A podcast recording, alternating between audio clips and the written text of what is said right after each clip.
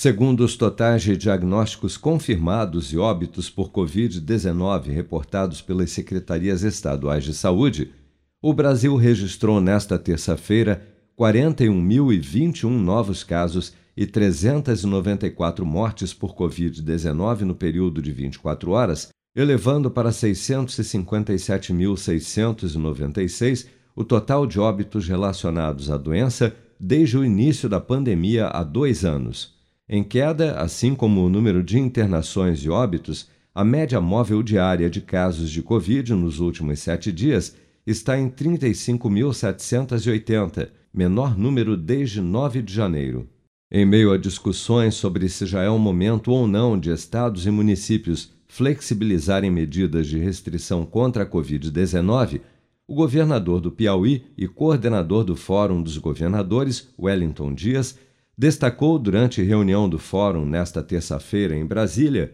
que prefeitos e governadores devem seguir as diretrizes do Conselho Nacional de Secretários de Saúde, CONAS, e que o momento é de cautela. Reconhecemos que é possível e é necessário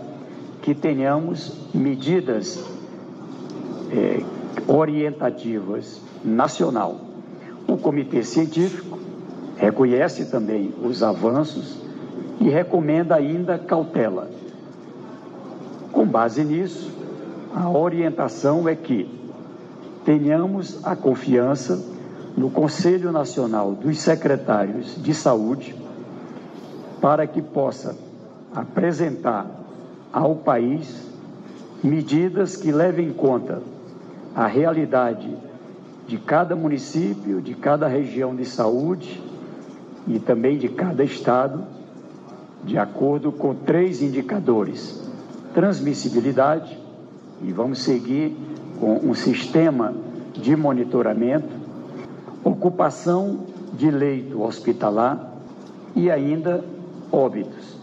Dados do Programa Nacional de Imunização apontam que até amanhã desta quarta-feira, 175.416.836 pessoas ou 82,2% do total da população do país, já haviam recebido a primeira dose de vacina contra a Covid-19, sendo que destas, 159.240.417, ou 74,6% dos habitantes do Brasil, também já foram imunizados com a segunda dose ou dose única contra a doença. 74.304.721 pessoas ou 34,8% da população, já receberam a terceira dose ou dose de reforço. Com produção de Bárbara Couto, de Brasília, Flávio Carpes.